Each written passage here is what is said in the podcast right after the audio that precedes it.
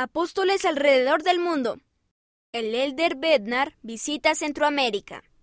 Los apóstoles ministran a la gente alrededor del mundo y le enseñan sobre Jesucristo.